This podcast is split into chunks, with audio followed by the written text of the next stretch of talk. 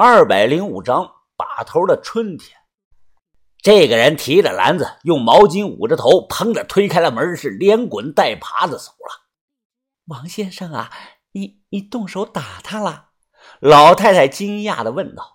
把头笑着说道：“好好，大妹子啊，你也别叫我什么王先生了，我不是什么文化人，我们年龄啊差不多，你叫我老王就行了。”另外啊，你别误会，我基本上不会动手打人的，是吧，云峰？啊，是是是我打的。我吐了口唾沫，说道：“老太，呃呃，老老大娘，呃，这种人啊，你跟他是没法讲道理的，因为他根本就不讲理。”不知道是晒的还是激动的，泡菜妹妹的脸红的很，她激动的说道：“打得好，他推我奶奶就该打他。欧巴，你好厉害哟！”霸占秦家老宅的这个人啊，叫王顺，也是没有料到啊，这个人后来给我们惹了个大麻烦。谢魏姑呢，一九九零年引进国内，也叫玉龙菇、假松茸。两千零二年开始啊，洛阳有不少人学着种植，最早啊都是用塑料瓶子、罐子来种的。我回去后啊，还挖了一点，很香，吃起来啊确实有股螃蟹的味道。老太太没有记错，我搬来桌子，踩上去一看，在地坑院的一根房梁上啊刻着字。此外啊，上头还压着三枚房梁钱，都是宣统通宝。灰尘噗噗的往下落，呛得我直直咳嗽。啊，看不太清啊，把头，别着急，再擦一擦，仔细看看写的是什么。我又擦了擦，定睛再看，轻声的念道。呃，一一九一九四一年，拜托东宝华探坟十七座未找到。一九四六年，拜托东宝华探坟二十四座未找到。一九五一年，个人原因暂时离国，归期待定。我看完后低头讲道：“啊，哎，大娘啊，这好像是你父亲当年刻的吧？”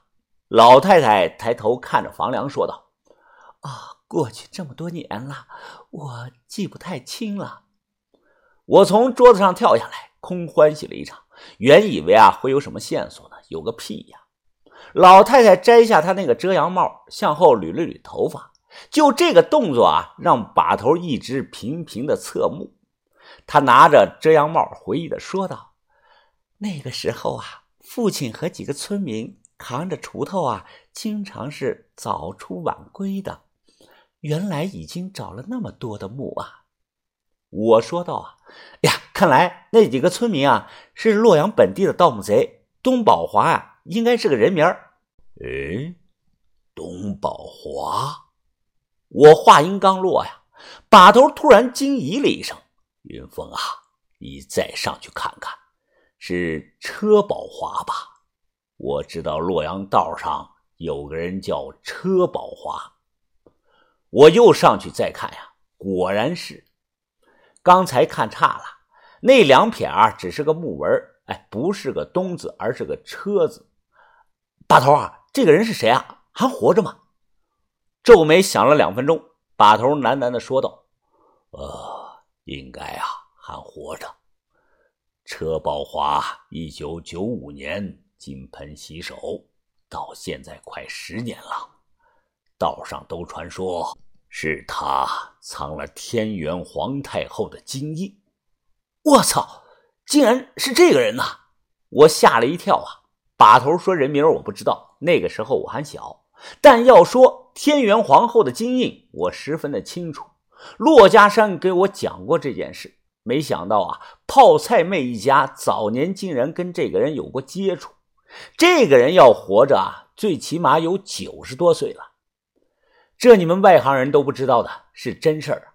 一九九三年七月份，在咸阳市底张镇陈马村发生了一件大型的盗墓案。两年之后，也就是一九九五年的六月份，这伙人啊被咸阳派出所全部的逮住了。当时逮捕的有胡牛台，就是胡老大；麒麟娃朱七月。赵思年、后三个人啊，在陕西考古队当小工，逮捕后啊，判了十五年，在追回了销赃的文物后啊，就结案了。又过了三年，到了一九九八年，这四个人啊，还在吃着窝窝头，无意中啊，又有一个人卖文物被逮了。这个人呢，叫杜强，外号是土耗子。他卖的正是三年前咸阳盗墓中流出来的天元皇后金印，当时他的开价是六百八十万。这个案子呢，早就结了案，人都服刑了好几年了，怎么会突然跑出来个金印呢？如此重要的东西啊，笔录中啊是只字未提。再次从狱中提审几个人，这几个人也都说不知道。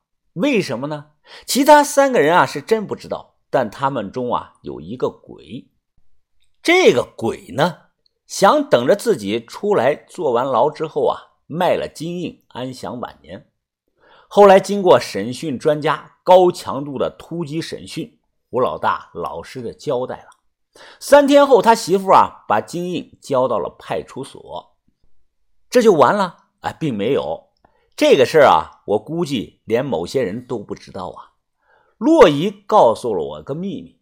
当时啊，胡老大下墓以后，在周武德皇后墓志铭的墙洞上摸到了两枚印玺，一大一小，一枚正印，一枚副印，都是纯金打造的。这时墓里很黑，趁人都在开棺材呀，胡老大偷偷的塞到了裤裆里，用蛋顶着不让掉下来，把这个东西带了出来。这天晚上啊，他把大的金印啊给了自己的媳妇。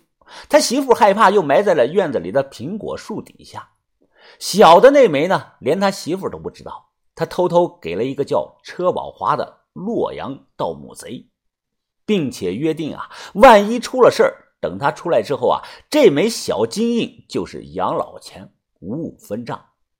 也有人传言说这个事儿是假的，说天元皇后的金印啊只有一枚，并没有小的，因为除了当事人，谁都没有见过。成了一个十年的谜团呢。把头皱眉想了半天，说道：“哦，大妹子，天色不早了，咱们回吧。如果说车宝华当年帮你们家探过几十座墓，我必须得见他一下呀。”把头，你知道这个人住哪啊？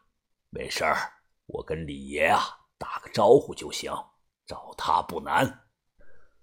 回去的路上呢，把头和老太太聊得很是开心。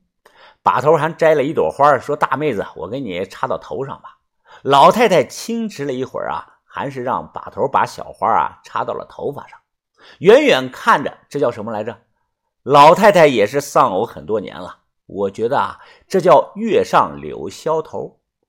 人约黄昏后，久旱发大水，枯木再发芽。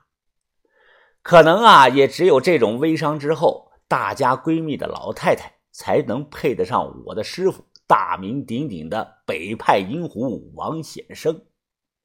我当然不会反对了。把头都七十多岁了，没有一儿半女。如果啊，我是说，如果他能像季把头一样留个后，那是最好不过了。